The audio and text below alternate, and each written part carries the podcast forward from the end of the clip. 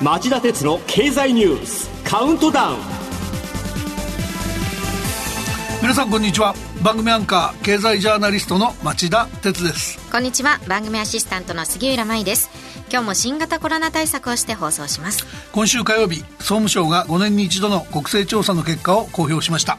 日本の総人口は去年の10月1日現在で1億2614万人とピークだった戦前回2010年に比べ191万人減りました。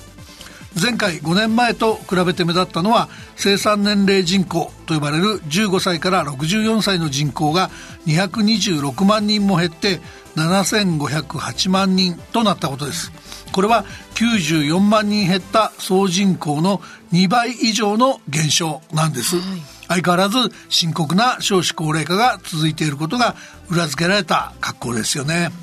町田さんこの状況で、まあ、現役世代が支えている年金また高齢化の進展で医療保険制度は大丈夫なんでしょうか？いや確かに2015年10月に誰もが今よりももう一歩前へ踏み出すことができる社会体制を整えたと大見えを切った、えー、安倍晋三元総理の一億総活躍社会の掛け声倒れは明らかですよね。そのツケをどうさどう生産するのか安倍政権の継承者である岸田政権には向き合ってもらう必要があります。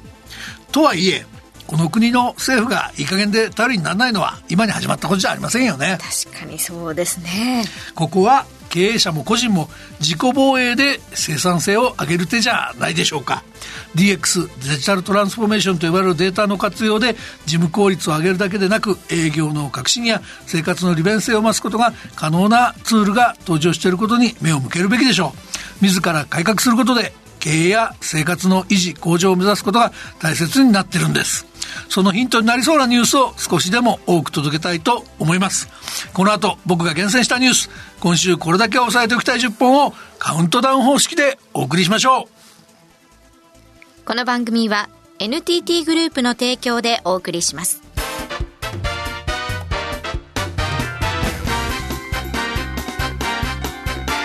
町田哲郎経済ニュースカウントダウン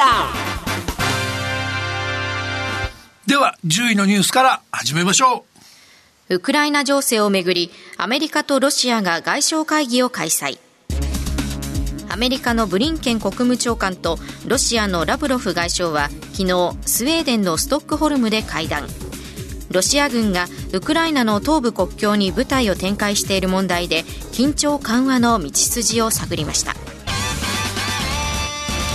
ウクライナ当局はロシア軍およそ9万人がウクライナ国境付近に集結していると、えー、しています。こうしたことから昨日ストックホルムで開かれたアメリカとロシアの外相会談の行方が注目されていたんですが実際のところはあまり進展はなく対話を継続することで一致したのが唯一の唯一の成果だったようです続いて第9位のニュースです火曜日アメリカ軍は三沢基地所属の F16 戦闘機が青森空港に緊急着陸。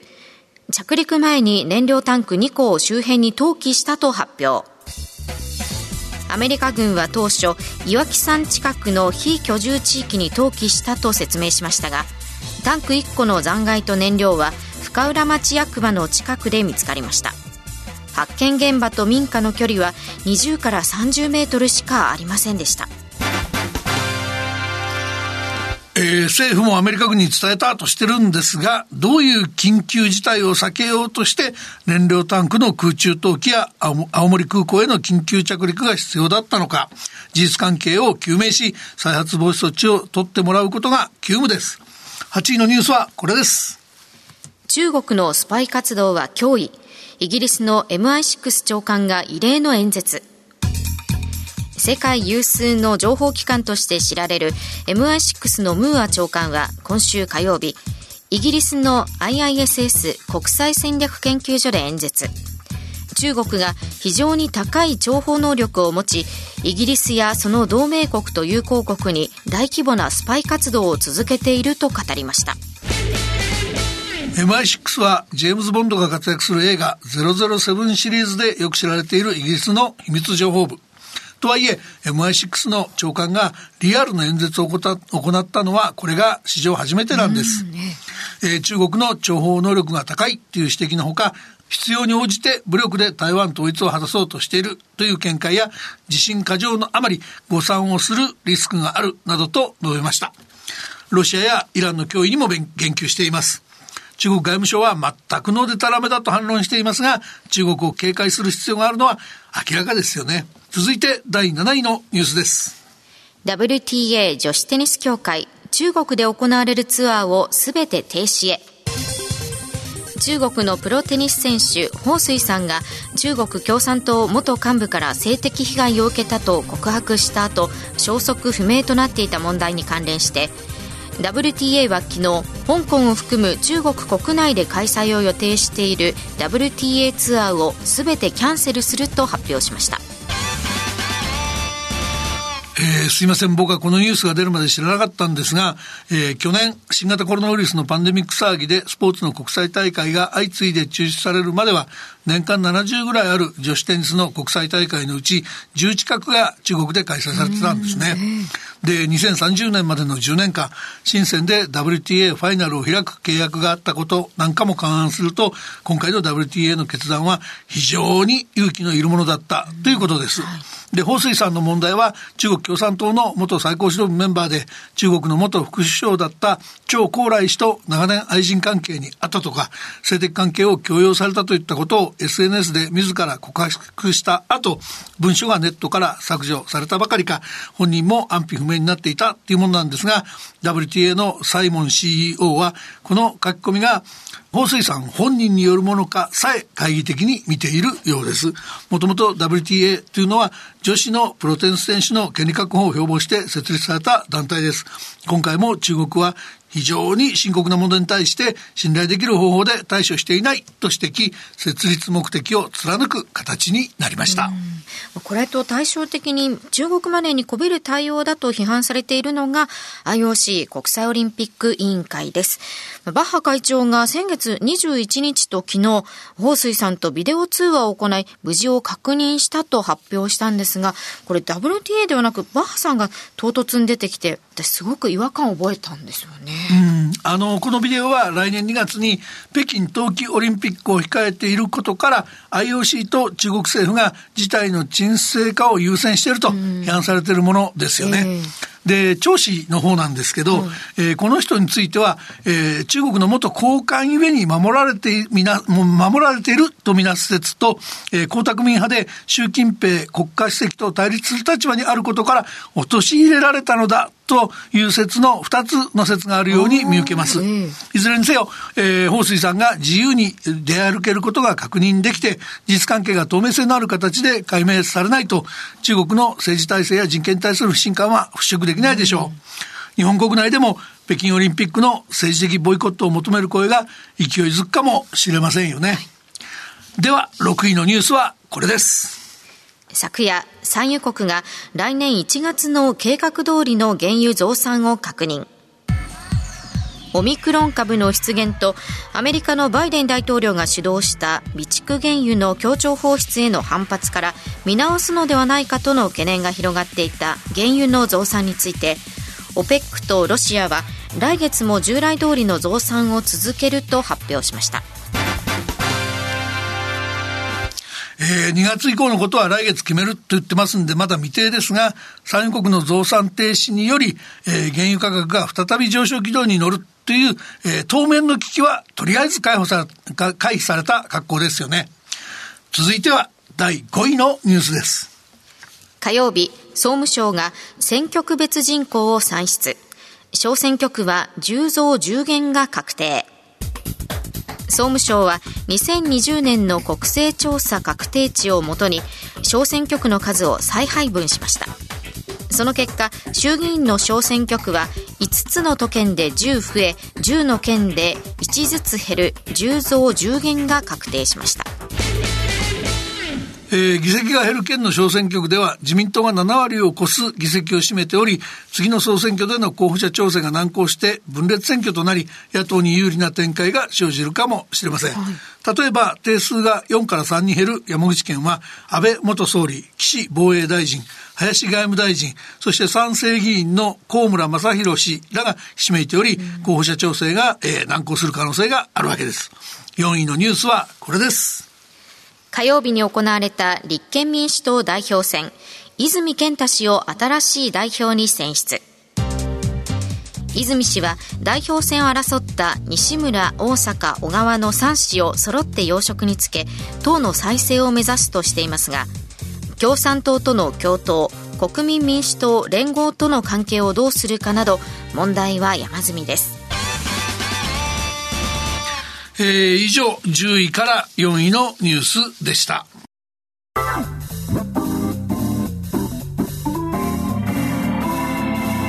町田鉄の経済ニュースカウントダウン3位のニュースはこれです火曜日アメリカの FRB 連邦準備理事会のパウエル議長は上院の公聴会でインフレに対応するため量的緩和の縮小ペースを早めると発言。これを受けて火曜日のニューヨーク株式市場はダウ平均株価が一時700ドルを超える大幅な値下がりとなりました。えー、FRB は先月テーパリング、量的緩和の縮小に着手したばかりです。それにもかかわらず、パウエル議長が1ヶ月も経たずに、えー、量的緩和の早期終了を模索し始めた背景には、予想していた以上に、アメリカのインフレ圧力が強く、早期に利上げが必要になるとの考えがあると見られます。でも、オミクロン株の影響で、再び人流の規制などは避けられませんから、経済の回復の足取りが鈍る懸念もありますよね。そうした時期にテーパリングの終了を急ぎ、利上げの余地を確保するというのは、回復の遅れを増幅しないんでしょうか？あの、確かに杉浦さんが言うように、人流規制などによって消費の落ち込みが顕著になれば、あの、心配されているような成長率低下のリスクなんかはありますよね。だけど、その、パウエル議長はそれ以上にですね、オミクロン株が半導体などのサプライチェーンを混乱させて、生産コストが上昇した、上昇したり、感染を恐れる人たちが終了を避けて、えー、就労を避けて、人手不足が深刻化して、賃金上昇につながったりする懸念が大きく、アメリカのインフレ懸念が予想以上に強まるリスクの方が大きいって考え始めてるんでしょうね。で、万が一、パウエル議長の懸念が現実になると、このところオミクロン株の影響で景気下支えをするためにアメリカの金融緩和が長引くとの期待から円安基調が、えー、やや影を潜めてましたが再び日本とアメリカの金利格差の拡大懸念の方が台頭し遠からず再び円安に触れるリスクを我々は頭に置いとく必要が出てきそうですよね。でそうなればアメリカのような本格的なインフレまではいかなくても輸入に頼っている原油や農産物飼料を原材料にしている製品の価格が上がることが避けられないかもしれません。このところ値上がりが著しい一部の食品がさらに値上げされることもあるかもしれないんですね。そういうことなんです。まあ、いずれにせよですね、パウエルさんが、えー、テーパリングの早期終了を決定する可能性のある次回の FOMC、アメリカ連邦公開市場委員会の開催は、再来週の火曜日と水曜日です。はい、それまでのオミクロンの感染拡大状況や市場の動きを注意深くモニターしていく必要があります。それでは2位のニュースはこれです。オミクロン株、日本時間の今朝未明の段階で、日本を含む32の国と地域で確認。一部メディアのまとめによりますと、オミクロン株の感染はヨーロッパを中心に各地に広がっており、日本や韓国、アメリカでも感染者が見つかっているということです。また、オミクロン株が最初に見つかった南アフリカでは、流行の中心がデルタ株からオミクロン株に移っています。あの、決して楽観はできませんが、はい、今のところオミクロン株の感染者が重症化したとか亡くなったという報告はないんです。はい、例えば ECDC ヨーロッパ疾病予防管理センターは火曜日 EU ヨーロッパ連合域内の11カ国で感染が確認された44人はいずれも軽症か無症状だとしています。また、ボツワナの保健当局高官は外国通信社の取材に対し、19人の感染者のうち16人は無症状で、3人は極めて軽い症状だと明かしました。はい、まあ、もともと重症化しにくい変異種なのか、それともワクチンが引き続き重症化を予防する効果があるのか、といったことも含めて、今後、まあ、特にここ数日の各国当局の発表に注目していきたいと思います。それでは、いよいよ今週第1位のニュースです。混乱目立つ日本政府のオミクロン株対応。昨日政府は帰国を希望する日本人の国際線の搭乗予約を停止する措置の撤回をわずか3日で打ち出しましたまた新聞各紙の報道によると岸田総理は来週月曜日の所信表明演説でようやく3回目接種の前倒しに踏み切り2回目終了から8ヶ月経過後という原則の見直しを表明するということです。この時期にオミクロン株が登場したことは予想外と言えないことはなく、これは緊急事態の一種だと言えないこともないので、政府の対応が混乱して二転三転することが許されないなどと批判する気はありません。しかし、国際便の予約受付を帰国する日本人に限定するのはおかしい。永住権を持つ外国人を同じように扱うのは当然のことで、これでは日本が人権侵害国家だと海外から批判を浴びかねません。軽率な、軽率な判断と言わざるを得ないでしょう。3回目接種の問題も、なぜ公表を月曜日の総理の所信表明演説まで待つ必要があるのか、総理のお手柄をサプライズで演出したいというくだらない意図が透けて見えています。3回目接種といえば、会場や打ち手の確保など、自治体側に準備があるんだし、不安を感じている国民もたくさんいるんですから、一日も早く情報開示するのが取るべき対応のはずなんです。一連の判断の悪さは、この政権の危機管理能力のなさを浮き彫りにしています。リスナーの皆さん、岸田内閣にこのまま危機管理を任せて大丈夫ですかね？以上、今週の経済ニュースカウントダウンでした。町田鉄の経済ニュースカウントダウン。この番組は NTT グループの提供でお送りしました。さあこの後5時35分からの町田鉄の経済ニュース深掘りタイトルはこれはカーボンニュートラルにも大きく寄与する技術なのか。NTT が掲げる次世代通信技術アイオンの潜在力について町田さんが深掘ります。それでは5時35分に再びお耳にかかりましょう。さようなら。